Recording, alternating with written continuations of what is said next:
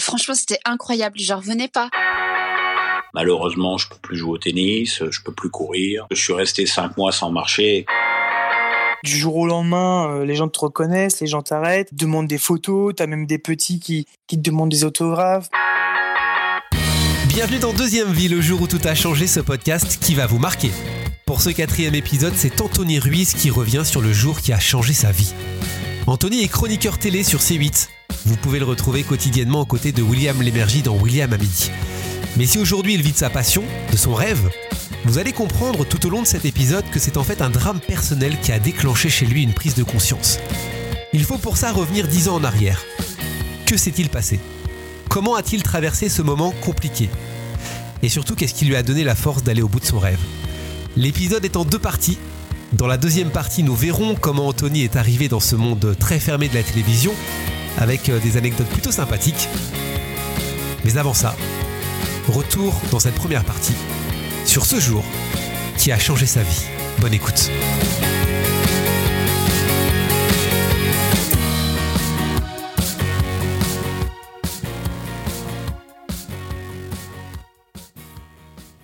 Salut Anthony.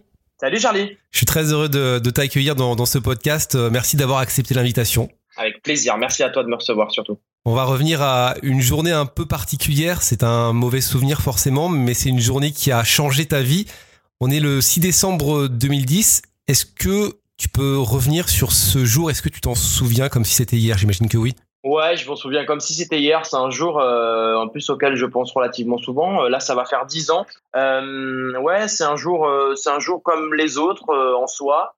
Je me réveille. à l'époque, je suis au chômage. Ma sœur, ma sœur Carole est est, malade du cancer. Euh, euh, elle est vraiment, on, peut appeler ça une phase terminale, c'est-à-dire qu'on nous explique que c'est une phase terminale parce que le cancer était parti, elle était en rémission, mais finalement il est revenu, elle a des métastases à la moelle épinière qui lui paralysent les jambes en fait. Donc elle rentre, euh, elle rentre dans un institut spécialisé de, de cancérologie qui s'appelle l'Institut Daniel Hollard à Grenoble, qui est vraiment spécialisé dans dans, bah dans la cancérologie et il y a que des patients atteints de cancer. Et en fait, on sait très bien qu'elle est en phase terminale, entre guillemets, mais dans ta tête et dans celle de, ma mère et dans celle de ma famille, on est, euh, euh n'a pas vraiment envie euh, d'y croire au truc. Quoi. On se dit, il va y avoir un, va y avoir un miracle, il va y avoir un truc. T'es vraiment pas dans le délire de, de, euh, de te dire c'est la fin, c'est fini, même si au fond de toi quand même c'est présent. Mais bon voilà. Et ce matin-là, je me réveille, voilà, complètement normalement et je décide, comme tous les jours, d'aller la voir à l'hôpital. Je prends un peu plus mon temps, plus que les autres ce jour-là,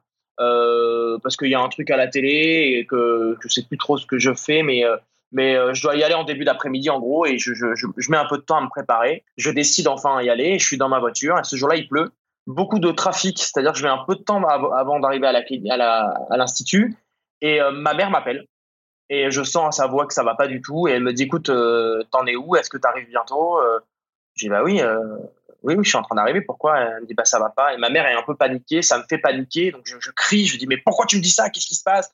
Et elle me fait comprendre en fait que, que ma sœur est en train de est en train de partir. Donc j'arrive tant bien que mal qu'est-ce que je vais découvrir quand j'arrive? En même temps elle est en train de partir mais j'ai pas envie qu'elle parte avant que je sois là.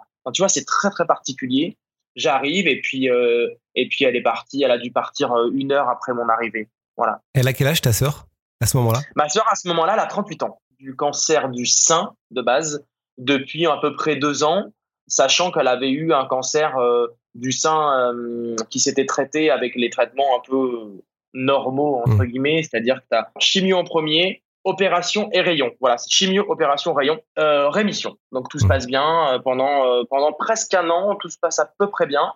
Ouais, tout se passe bien. Et puis un jour, elle fait une crise d'épilepsie à la maison et quand elle va à l'hôpital, on lui passe un scanner et on se rend compte qu'elle est métastasée partout, c'est-à-dire qu'en fait, elle a des cellules cancéreuses dans tout le corps, cerveau, eau, foie, poumon. Il y a eu l'avant forcément, euh, tu l'expliquais, il y a eu ces phases d'opération, de, chimio, cette phase de rémission, donc il y a eu plusieurs états, j'imagine que tu as vécu plusieurs états. Ce jour-là, comment tu réagis? Quelle est la première réaction que tu as? Quand elle s'en va? Quand elle s'en va. Euh, je, suis dans sa chambre d'hôpital et euh, je m'effondre, je suis contre le mur et en fait je m'effondre par terre. C'est mon père qui me relèvera ce jour-là. Et, euh, et c'est le, c'est le soir, hein, parce qu'entre toi, c'est la fin d'après-midi, le soir est tombé, c'est l'hiver. Euh, je suis, je suis sans émotion, je suis sans, euh, je comprends ce qui vient de se passer. Il n'y a rien qui sort. En fait, je pense que je suis complètement conscient et en même temps, je suis complètement choqué. Mm. Donc, je comprends absolument rien du tout. Ma mère essaie de me protéger tout de suite. Euh, C'est-à-dire qu'elle essaye de, elle me dit, écoute, ça sert à rien que tu restes. les pompes funèbres vont arriver. Euh, parce que le processus met très vite en place. Hein. Il faut il faut venir chercher le corps, euh, euh, l'emmener aux pompes funèbres, tout ça. C'est un truc. Moi, j'ai 24 ans à l'époque, totalement prêt à, à voir ça. Mais ma mère, écoute, elle me dit, écoute, rentre, ça sert à rien. J'habite chez ma grand-mère à l'époque.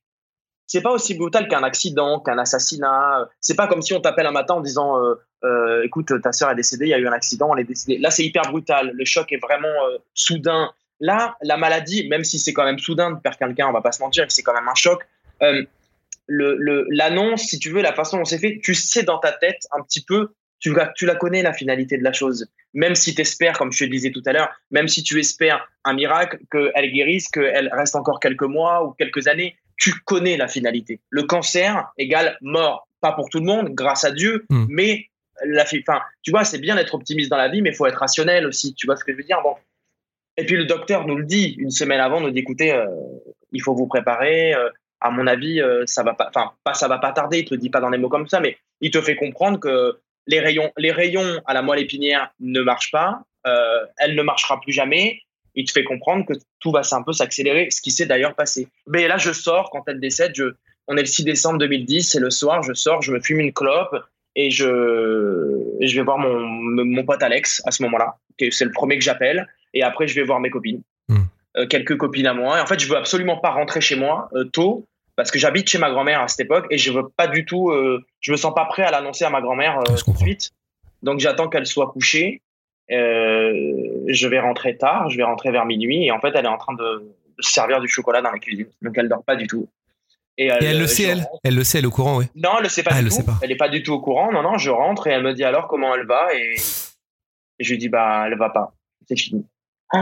Et là, ma grand-mère, elle tombe des nues, quoi. Tu Mm. vois, c'est le choc aussi. Euh, On passera toute la nuit tous les deux ensemble, elle et moi, euh, dans les bras, tout ça. Mais ouais, c'est tu. En fait, tu reprends ta vie et comme si tu l'avais laissé la veille. Enfin, ta, ta vie reprend Ouais, si tu veux, mais tu as quand même une phase euh, de- d'acceptation euh, et puis attention le, le deuil ne commence pas tout de suite parce que tu as les pompes funèbres hein.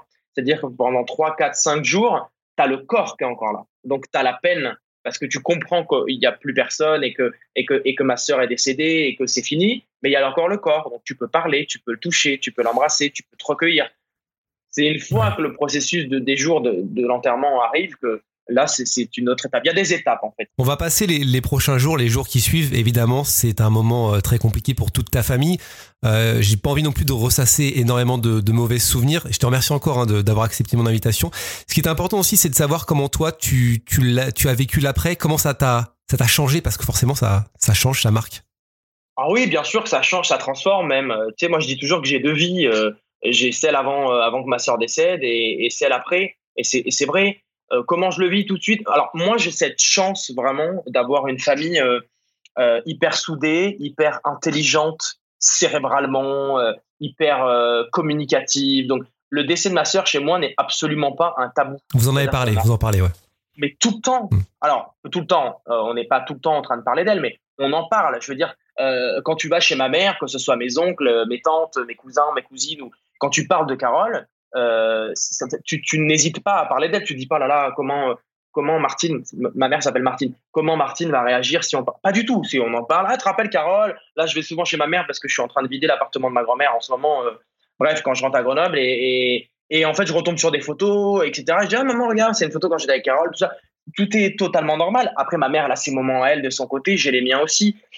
Comment ça m'a transformé Moi, j'ai tout de suite, tout de suite compris qu'il y avait, euh, qu'il y avait une force qui était en train de m'animer et qu'il fallait que je, je, m'en serve pour me propulser euh, vraiment très loin parce que j'ai tout de suite compris que euh, face à cette situation, il y avait deux solutions. Euh, euh, soit vraiment euh, t'effondrer et, et, ce qui est entre guillemets normal et, et, et te laisser un peu aller parce que ça va pas, parce que t'es pas bien, ce que j'ai eu un peu pendant une petite semaine. Mais soit de l'autre côté, tu te dis voilà, je continue ma vie, je vais continuer à fumer, à boire, à rire, à vivre ma vie, à baiser, à faire ce que tu veux. Et de toute façon, dans les deux cas, ça ne ramène personne. Ouais. Donc, tu te dis autant vivre en fait. Et surtout, ce qui est très bizarre, c'est que tu as cette immense peine, cet immense manque et, plein de choses comme ça. Mais en même temps, tu te dis, la vie est courte. La preuve, la vie est très courte. Ma sœur, 38 ans, elle, elle est partie. Euh, maintenant, j'ai plus de temps à perdre. On y va, on fonce. Et, et, et c'est ce que j'ai fait. Et c'est ce qu'ont fait tous les membres de ma famille, ma mère également. Euh, on a fêté, ma sœur est décédée le 6 décembre 2010. Le 20 décembre, ma mère euh, fêtait ses 60 ans. On a fait un resto avec, euh, avec quelques-unes de mes tantes, de mes oncles. On a fait un resto et alors on n'a pas fait la fête comme si c'était la teuf à 100%, mais on a fait un resto parce que la vie continue, parce que ma mère m'a dit ma vie continue, parce que même si je suis triste, et pour une mère, c'est la pire des choses qui existent, si tu préfères, mais j'ai cette chance en tout cas d'avoir une famille hyper, hyper intelligente sur, ce, sur en tout cas cet, cet aspect de la vie et, et c'est comme ça qu'on a avancé. Ça nous a tout changé. Ton rêve, c'était quoi, toi? Ça, ça, a toujours été quoi? Tu, tu, parles de force, tu dis que ça t'a donné de la force, mais ça t'a donné de la force de faire quoi? Ça m'a donné de la force de sortir de ma zone de confort, ça m'a donné de la force de partir de Grenoble, parce que mon rêve, depuis tout petit, c'était de faire la télé. J'ai toujours tout regardé vie. C'est-à-dire que j'ai grandi avec la télé, que ce soit les séries, les films, les émissions euh, politiques, historiques, euh, télé-réalité. Euh, enfin, j'ai vraiment tout consommé.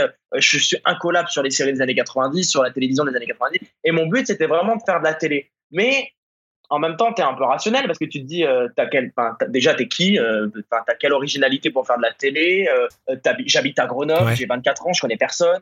Enfin, comment à un moment donné je vais pouvoir, je vais pouvoir aller là-dedans En fait, ça n'a pas de sens, tu vois. Mais, mais c'est vraiment ce rêve-là et je me dis, écoute, il y a un moment donné, il va falloir que tu tentes de le réaliser. Donc, étais au chômage à ce moment-là en plus, c'est ce que tu disais. À l'époque, je suis au chômage. En fait, je me suis arrêté parce que parce que je me suis occupé de ma sœur, pour le coup, euh, pour être avec elle tous les jours. Donc, je, je ne travaillais plus. Et, et, en fait, quand elle décède, euh, ce quotidien que j'avais d'aller à l'hôpital tous les jours, quand elle est rentrée à l'hôpital, ou en tout cas d'aller chez elle, de m'en occuper, tout ça, tout ça, ça s'arrête. Donc, euh, du jour au lendemain, tu te fais chier, il n'y a plus rien à faire. Euh, et c'est encore pire parce que tu es vraiment à l'arrêt, tu travailles pas, il n'y a pas de rentrée d'argent. Et en plus, enfin, il y a le chômage, mais et en plus, je fais rien, j'ai pas de but, j'ai pas d'objectif. Donc je décide, parce que je suis très taré, je décide de partir à Los Angeles. Oui, d'accord. Voilà, parce que moi, je, suis vraiment dans, mon délire. C'est-à-dire, je me dis, là, tu pars à Los Angeles, tu pars trois mois, parce que le visa touristique, c'est trois mois. Tu pars avec ton sac à dos et euh, tu, vas, tu vas faire des castings et tu vas tourner dans Titanic. Ah oui, le, rêve américain, quoi.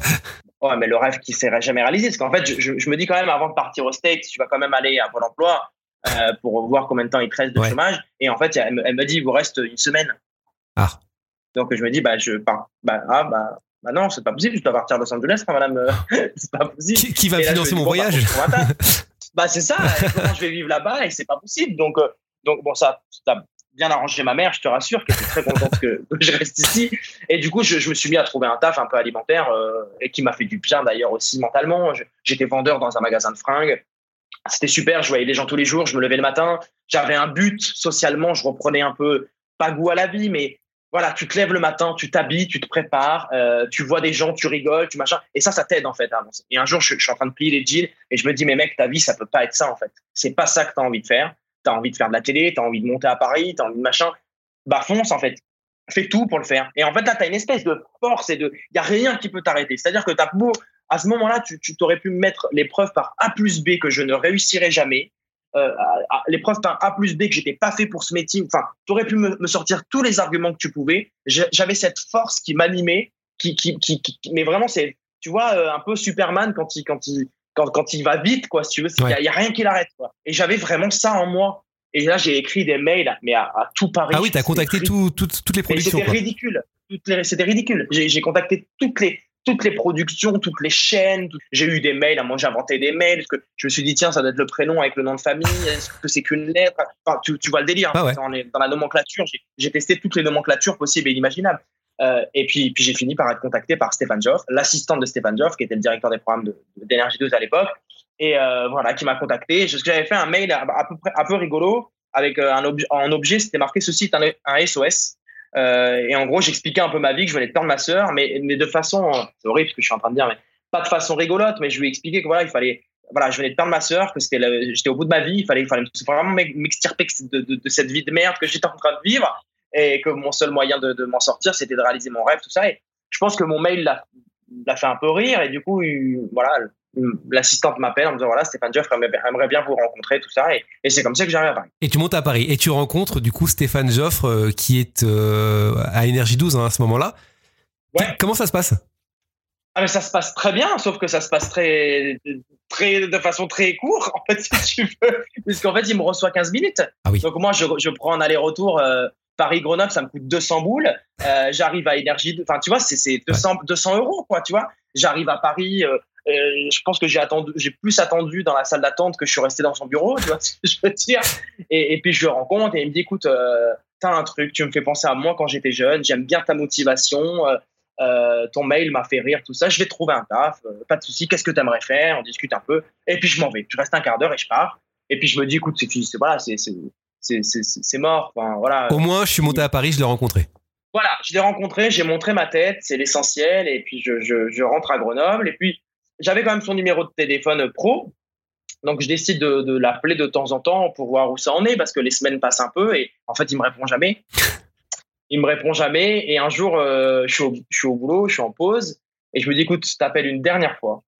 Et s'il répond pas, et à un moment donné, tu lâches l'affaire parce que là, c'est, c'est, tu passes pour un harceleur, c'est trop quoi. Et il me répond, figure-toi. Et il me répond, il me dit, écoute, tu es à Atlanta. Euh, donc j'ai un peu les boules parce que je me dis, je vais faire du hors forfait quoi. et, et, euh, et, il me dit, il m'a dit, écoute, je t'ai promis que j'allais trouver un taf. J'ai un truc qui se prépare bientôt. Ne t'inquiète pas, je ne t'oublie pas. Et je dis OK, mais là je raccroche vraiment sans, conviction. Quoi. Mmh. Je me dis c'est c'est fichu. Et puis il y a quoi? Il y a un mois, deux mois qui passent et un jour mon téléphone sonne, sonne je vois Stéphane Joff et il me dit voilà tu commences. On est au mois de, on doit être fin juin et il me dit tu commences le 26 août, je te fais un CDD de six mois. Il me dit tu vas travailler à, la direction des programmes, collaborateur artistique, tu vas m'aider à, à, on va voir si tu es bon, tu vas me tu vas me montrer de quoi tu es capable, ta créativité, tout ça. Moi, je sais pas du tout ce qu'il ce qu'il en est, où je vais arriver, tout ça, mais, mais j'ai surtout peur parce que j'ai pas d'appartement, j'ai rien. Moi, il faut C'est un truc de fou.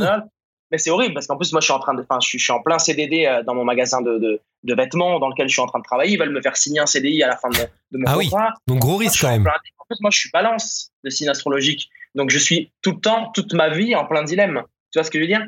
Donc là, je, je, je, je, je, vais chez ma mère, je lui explique la situation. Ma mère me dit mais pas du tout, euh, tu vas pas du tout partir. En fait, tu vas vraiment rester là et, tu vas absolument pas partir. Et je lui dis mais maman, tu te rends pas compte, c'est la chance de ma vie. Si je ne pars pas, c'est mon rêve en fait. Si je ne pars pas, je, je, vais le regretter toute ma vie. Et je lui dis maintenant si je pars, et eh ben c'est six mois, c'est un CDD de six mois. Et si ça fonctionne pas, ben, je, je reviens. C'est pas grave. Et elle me dit ok, voilà, fais, fais ta vie mon fils et voilà. Et je suis parti à Paris. Euh, j'ai quitté Grenoble en une semaine et euh, et je suis arrivé à Paris comme ça. C'était compliqué au début pour me loger, tout ça. même si j'étais hyper content de bosser à Énergie 12, euh, moi j'ai été tout de suite affecté sur le, sur le mag en parallèle des missions que j'avais à la direction des programmes. Donc moi j'arrive sur une émission que je regardais en plus à l'époque. Enfin, j'arrive vraiment dans un truc que je maîtrise un peu parce que moi les anges, moi j'arrive aux anges 3. Et les anges 1 et 2, j'avais déjà regardé. Je connaissais Mathieu Delormeau de tellement vrai. Euh, je me mets à bosser avec Benoît Dubois que j'avais regardé sur Secret Story. Enfin, c'est vraiment, j'arrive à Disneyland, quoi. Tu vois, c'est vraiment, j'arrive là-dedans. Euh, Sauf que le week-end, c'est compliqué parce qu'à l'époque, euh, je, je suis pas hyper bien payé parce que je suis junior, en fait, je viens d'arriver, tu vois. Donc, j'ai pas les moyens de rentrer euh, tous les week-ends à Grenoble en train. Donc, en fait, je reste à Paris, mais je connais personne. Et, honnêtement, pendant un an, les week-ends, pour moi, c'est une hantise et, et, je me donnais des ventres de pleurer. Mais vraiment, en disant des fois à des moments, mais qu'est-ce que tu fais là? Et après, quand le lundi arrivait, ça repartait. Et voilà, c'est la fin de cette première partie. Merci de l'avoir suivi. La seconde arrive très bientôt. On va revenir avec Anthony sur euh, ses premiers pas à la télévision. Il va aussi nous expliquer comment il s'est retrouvé à, faire un road trip en Australie aux côtés de Nabila. Espoir, déception, avec aussi la fin de son aventure à Énergie 12. Vous verrez qu'il a failli tout abandonner avant qu'un coup de téléphone ne vienne tout changer. On se retrouve bientôt. Abonnez-vous pour être au courant de la deuxième partie. Et puis venez nous rejoindre également sur l'Instagram podcast Deuxième Vie. Et puis ce qui serait génial, c'est que vous mettiez un avis sur Apple Podcast et même un 5 étoiles. Ce serait magnifique. Salut tout le monde.